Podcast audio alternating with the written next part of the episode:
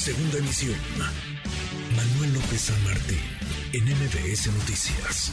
Parece que habría por lo menos una diferencia de opinión sobre las consultas. Hay, no hay, se detuvieron, se mantienen en torno a las políticas energéticas de nuestro país en el marco del TEMEC. El presidente la semana pasada decía que Estados Unidos habría decidido detenerlas, que ya no seguiría, que ya no continuaría con esta intentona, pero que en Salazar lo dice con todas sus letras y contradice al presidente López Obrador, afirma que continúan las consultas energéticas en el TEMEC, no se sabe aún si llegarán los paneles de solución de controversias, pero de que siguen las diferencias, siguen las diferencias teniendo como contexto relevos en la Secretaría de Economía en posiciones clave que estarían formando parte de estos grupos de negociadores. Luis Miguel González, eh, director editorial del Economista. Querido Luis Miguel, qué gusto, ¿cómo estás?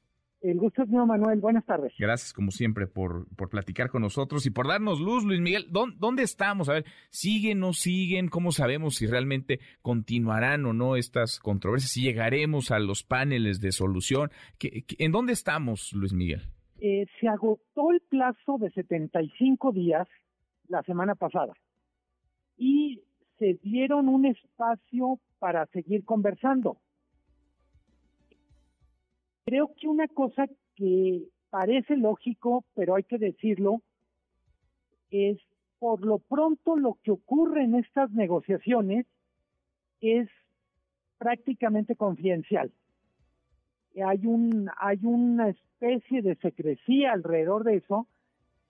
Entonces, ¿qué nos dice que hayan acordado alargar el plazo de consultas? Que las tres partes, hay que recordar que son Estados Unidos y Canadá, con México, viendo que hay posibilidades de, algún acuerdo. Mm, Ahora, ¿ven posibilidades eh, qué tan cercanas o qué tan lejanas? Porque la posición de México, pues no veo que haya cambiado un centímetro, Luis Miguel, ¿tú qué piensas? Eh, creo que más bien ahí es donde entra todos los cambios en Secretaría de Economía. Hasta ahora, los 75 días estuvieron de parte de México con un equipo que encabezaba Luz María de la Mora, pero no era solo Luz María de la Mora. Hay que recordar, son negociaciones complejas donde entran abogados expertos en comercio exterior y entonces mínimo, como si fuera una especie de partido de fútbol o de béisbol, cuando hay cambio de pitcher se hace una pausa mm. para que el nuevo pitcher literalmente entre en ritmo entonces uno puede suponer que lo que hay ahorita es una pausa obligada por todos los cambios que, significó el equipo mexicano.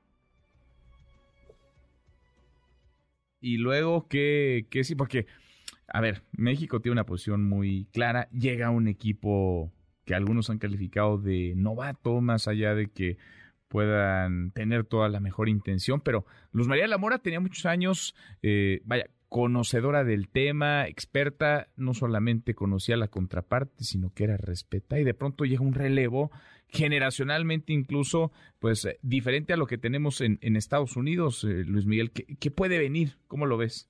A ver, tengo la impresión que son dos, dos temas.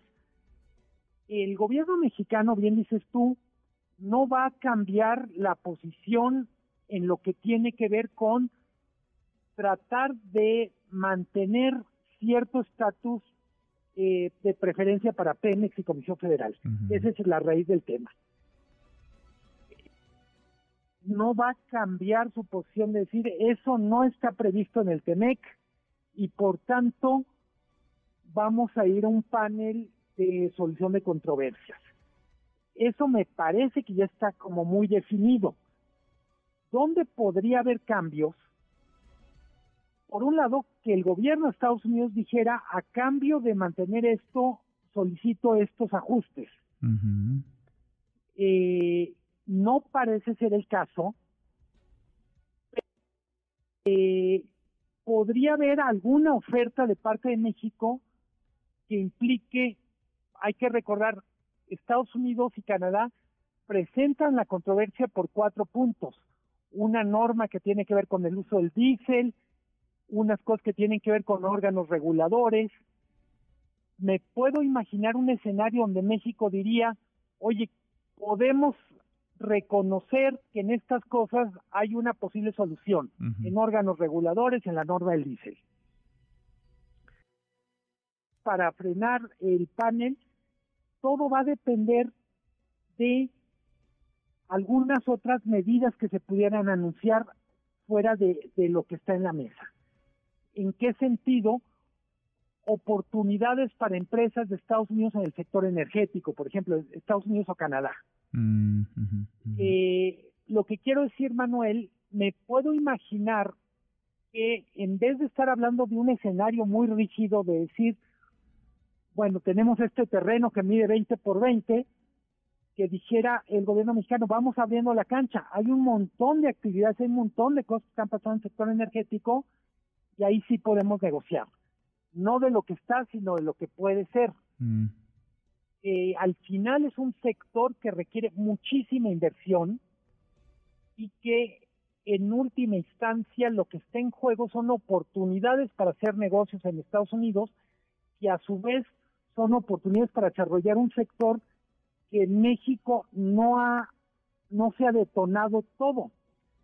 Eh, ¿Por qué digo esto, Manuel?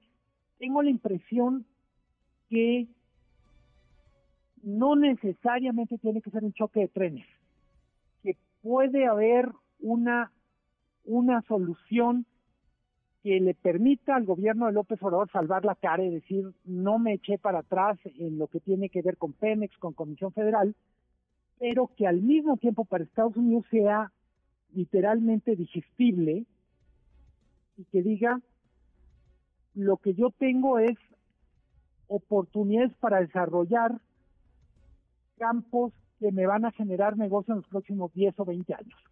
Hay un tema que me parece que es clave, Manuel, y es hasta qué punto los cambios en el gobierno mexicano han erosionado la confianza y hasta qué punto la necesidad de Estados Unidos de eh, fortalecer el nearshoring, su alianza con México para competir con China, le hace necesario ceder en cosas que hasta hace dos años no hubiera cedido. Pues interesantísimo, vamos, vamos a ver de, pronóstico reservado. Por lo pronto nos dices entonces, Luis Miguel, estamos en una especie de pausa. No es que no vaya a haber o sí vaya a haber, todo depende de cómo se dialoguen estos, pues en estos días, en estas semanas. Cambio de jugador, pausa y le seguirán en, en unos días más. Así parece ser, Manuel. pues que haya suerte para México, vaya que nos conviene, la necesitamos. Querido Luis Miguel, muchas gracias, gracias como siempre. No, gracias a ti, muy buena tarde. Muy buenas tardes también para ti. NBS Noticias.